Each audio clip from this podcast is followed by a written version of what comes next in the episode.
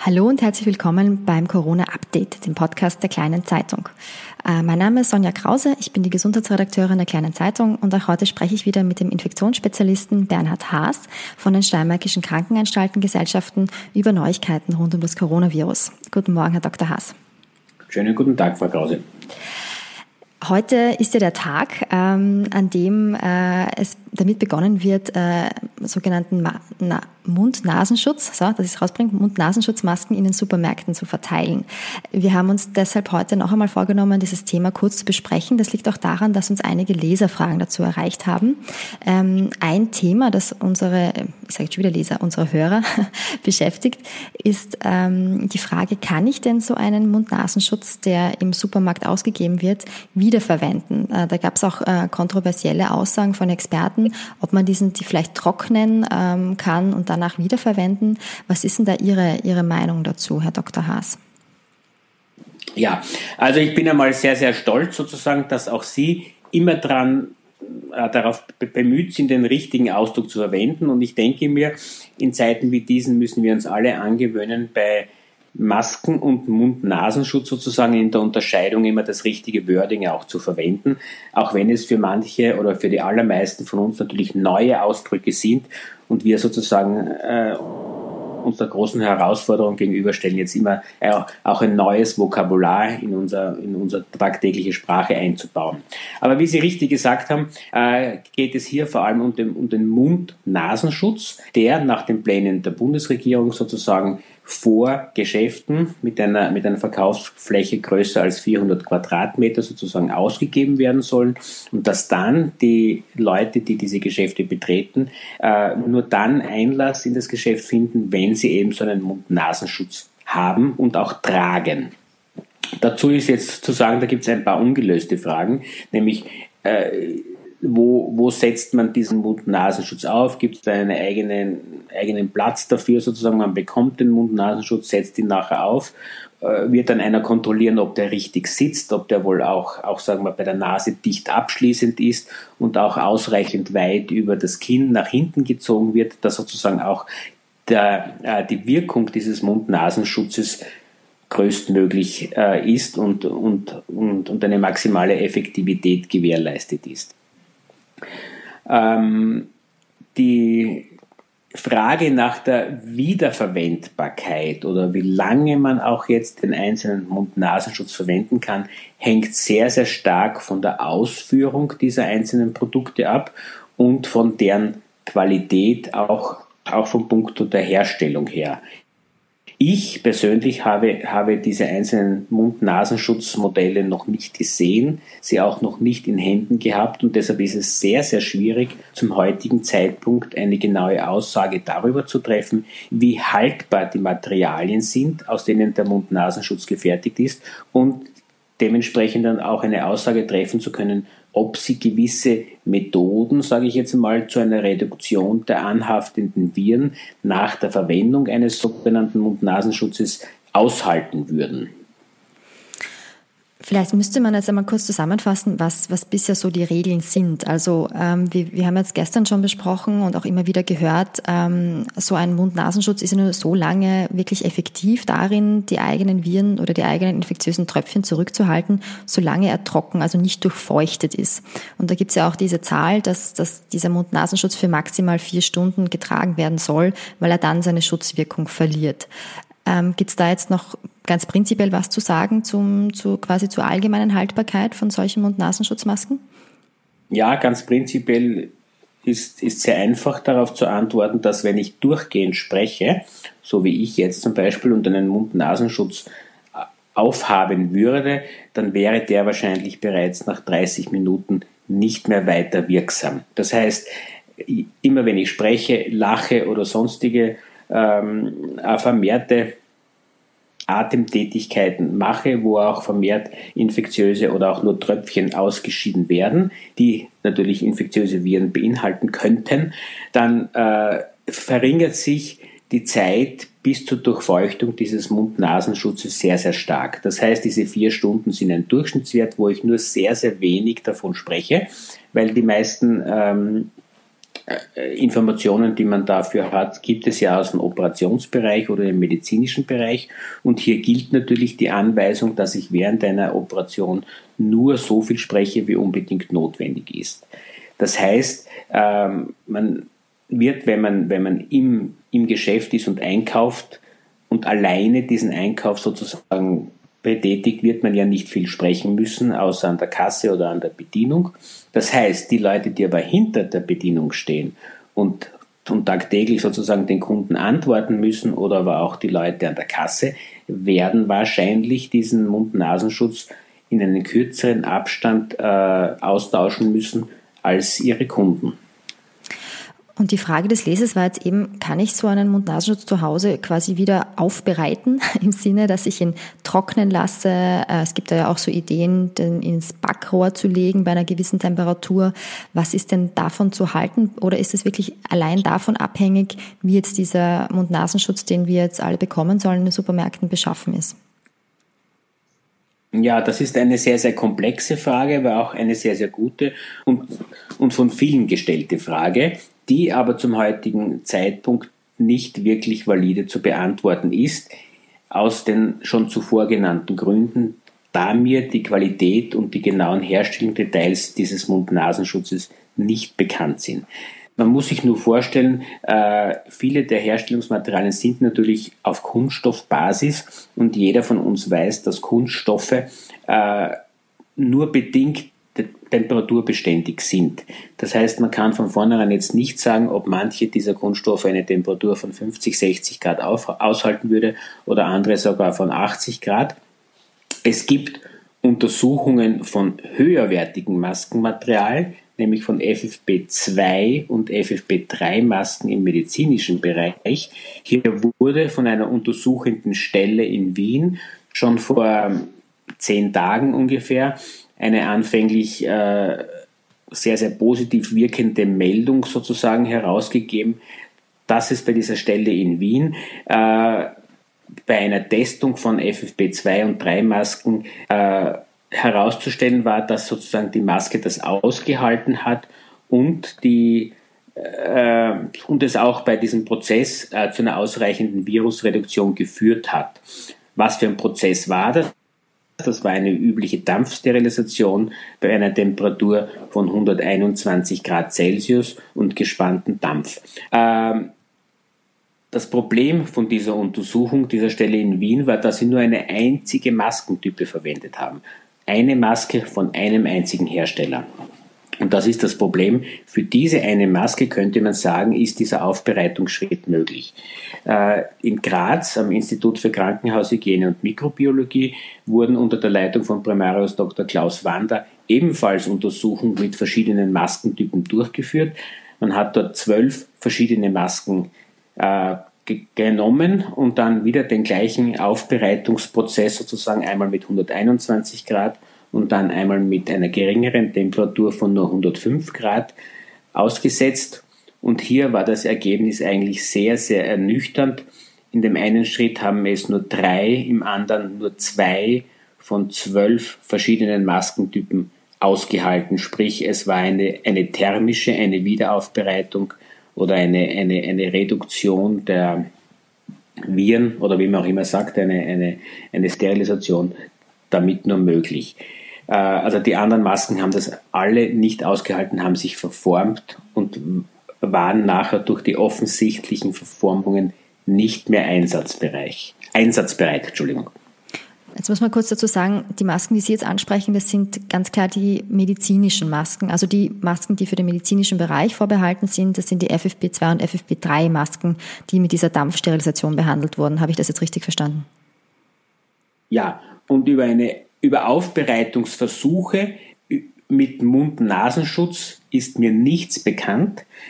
Ich gehe leider davon aus, dass die Materialien, die für einen Mund-Nasenschutz eingesetzt werden, äh, natürlich in, im Allgemeinen weniger hochwertig sein werden als die Materialien, die für eine, eine FFP2 oder FFP3-Maske eingesetzt werden.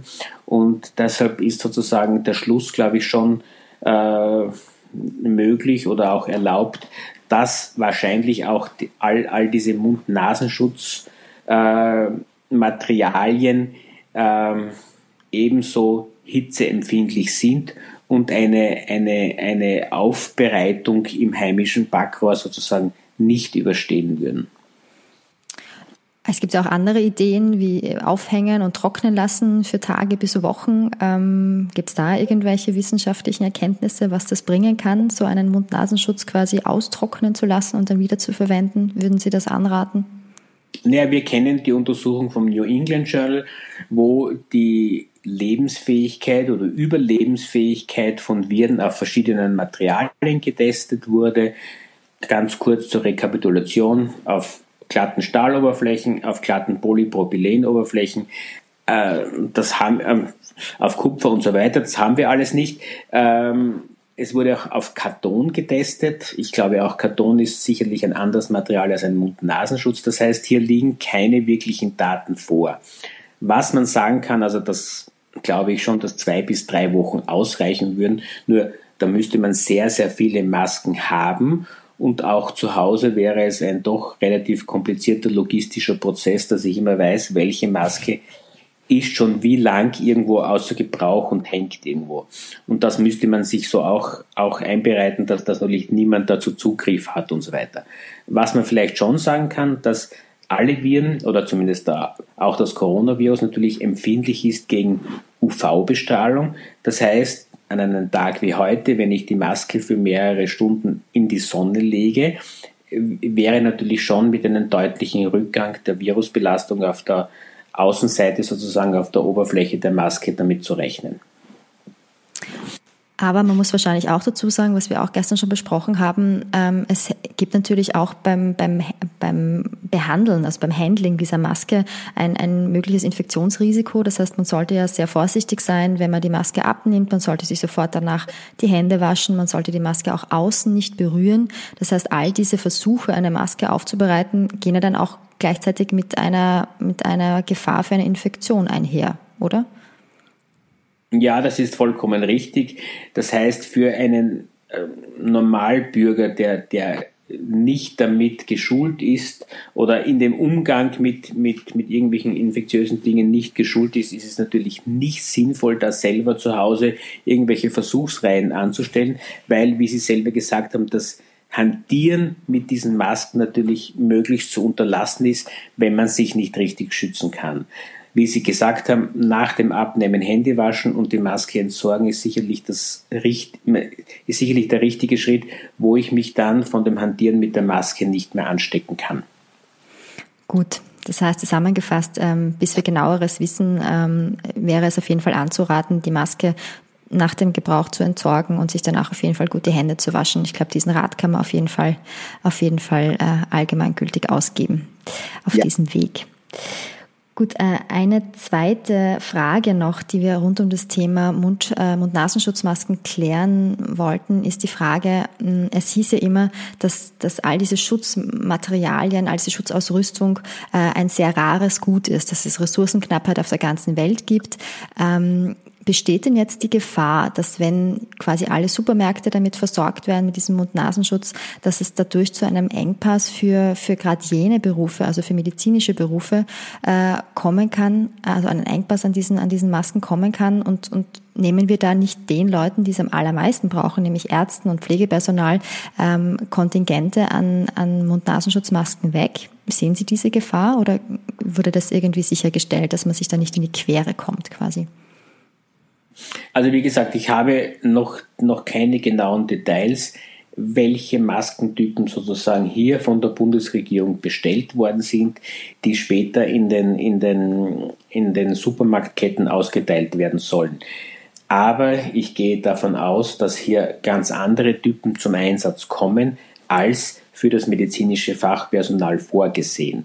Das heißt, Mund-Nasenschutz mit einer medizinischen Zertifizierung wie er in Krankenhäusern und Arztpraxen verwendet wird, ist, ist sicherlich ein, ein, eine andere Type und die wird auch weiterhin zentral über die Bundesregierung und andere Kanäle eingekauft und den Ärzten und den Krankenhäusern zur Verfügung gestellt.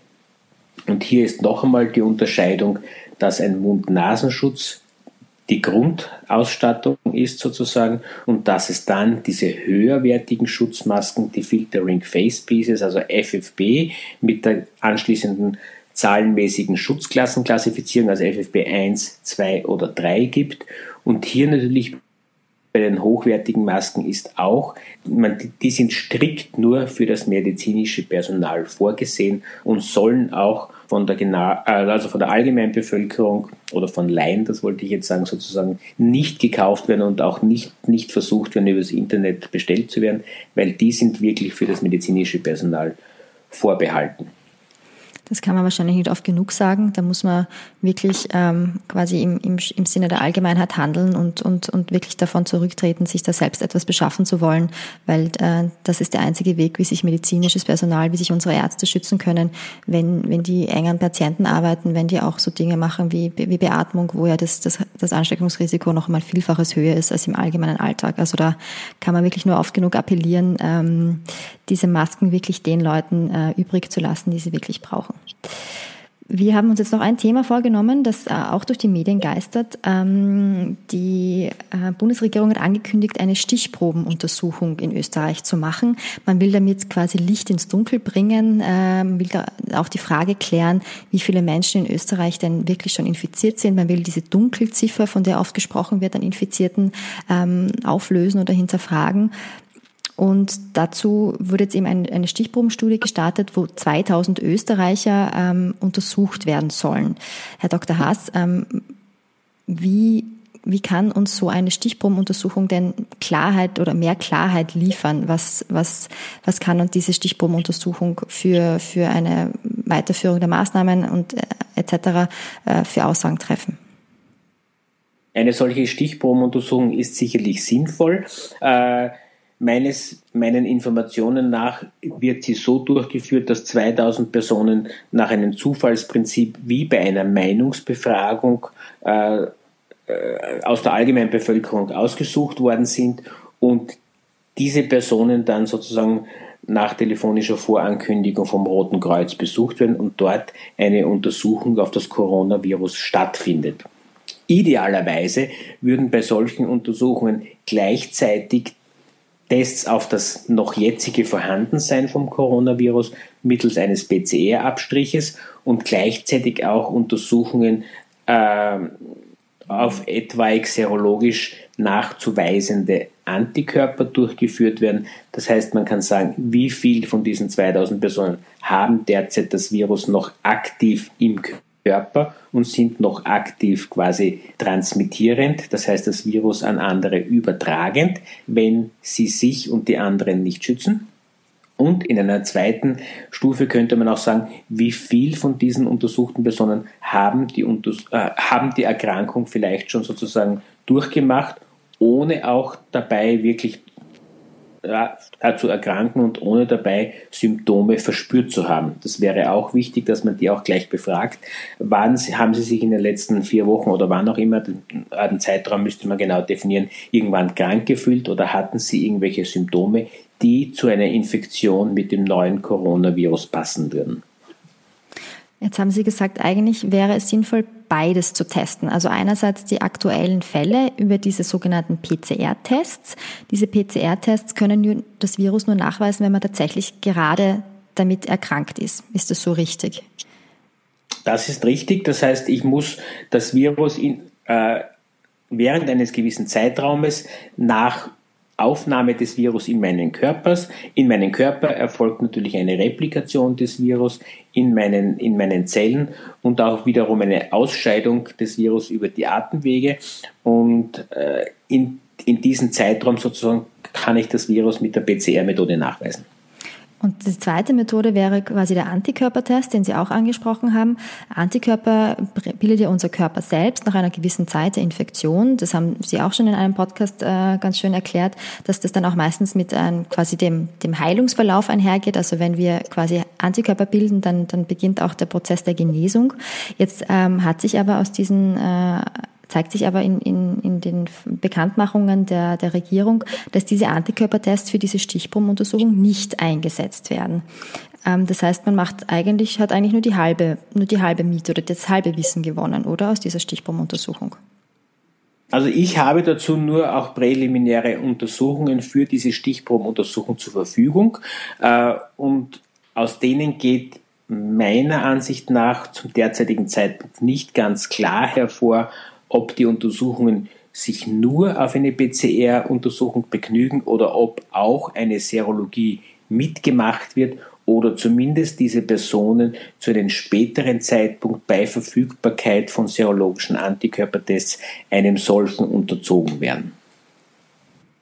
Das wäre aber natürlich sinnvoll, weil nur durch Antikörpertests könnte man auch die, die Herden, also die Immunität innerhalb der Bevölkerung erfassen, oder? Also wenn wir ganz allgemein mal über das Thema Antikörpertests kurz sprechen können, ähm, die sind dazu notwendig, um zu sagen, wie viele Personen potenziell schon immun sind in einer Bevölkerung. Ist das so richtig? Potenziell immun ist schon wieder äh, eine, eine ein weiterer Schritt sozusagen äh, in, der, in der Kette, weil wir noch nichts über die Dauer der Immunität der Erkrankung und der Antikörper wissen.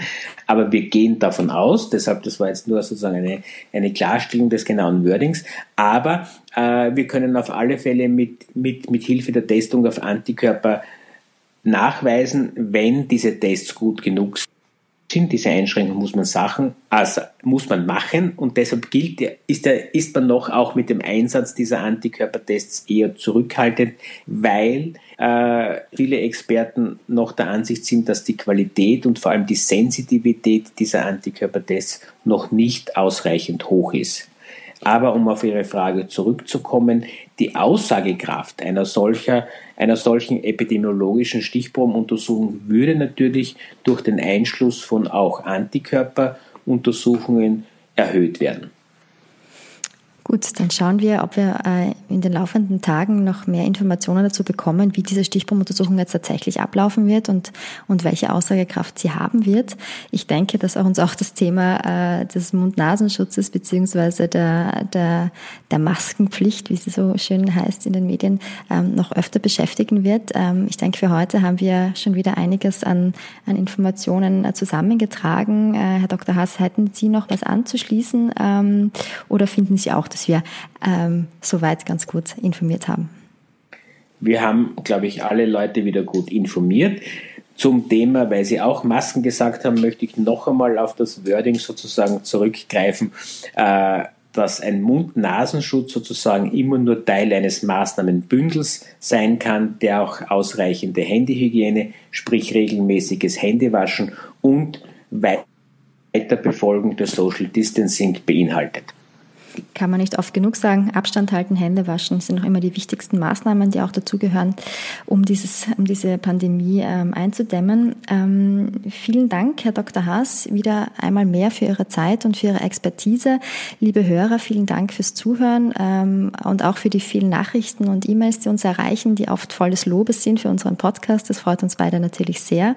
An der Stelle noch einmal der Hinweis, wenn Sie Fragen an uns äh, haben, sonja.krause.kleinezeitung.de podcast.at ist meine E-Mail-Adresse. Schreiben Sie uns gerne, wenn Sie Fragen aus dem Alltag beschäftigen. Wir versuchen hier so viel wie möglich auch aufzuklären. Ähm, und damit wünsche ich uns allen, dass wir weiterhin gesund bleiben. Vielen Dank. Auf Wiederhören.